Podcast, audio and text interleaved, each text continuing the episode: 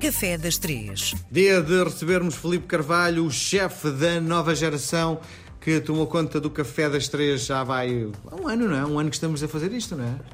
Penso que seja há um ano, sim, assim sim. começámos antes. Foi em maio, ou sim, isso, foi maio. nem sei. Bom, Felipe, o Felipe é uma grande referência nesta altura da cozinha em Portugal, eh, o que aumenta muito a sua responsabilidade, não é? Provavelmente quem está a ser agora das escolas olha para o Felipe como uma referência, não é? Como é que lida com isso? Eh, Muito honestamente, nem sequer penso muito nisso, não é? Ou seja, vou tentando fazer o meu trabalho o melhor que posso e que sei com a minha equipa no dia a dia.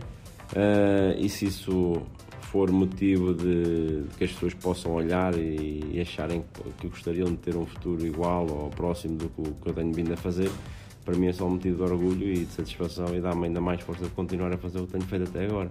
Uma das coisas que eu sinto é muito eh, do seu trabalho eh, é também alicerçado com um pouco de trabalho de imagem.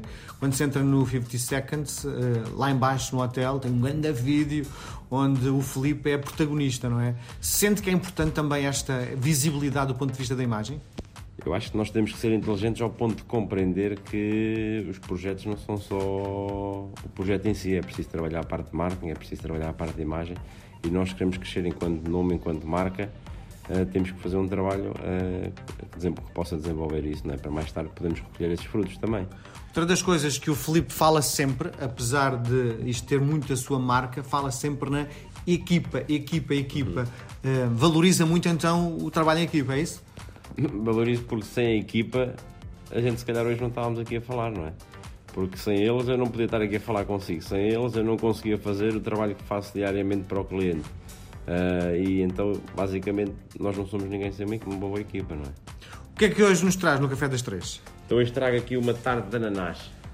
Tarde de ananás, aquela tarde clássica que toda a gente deve ter comido na infância, que a mãe faz com aquela parte de caramelo, depois o ananás, depois aquela... Chantilly?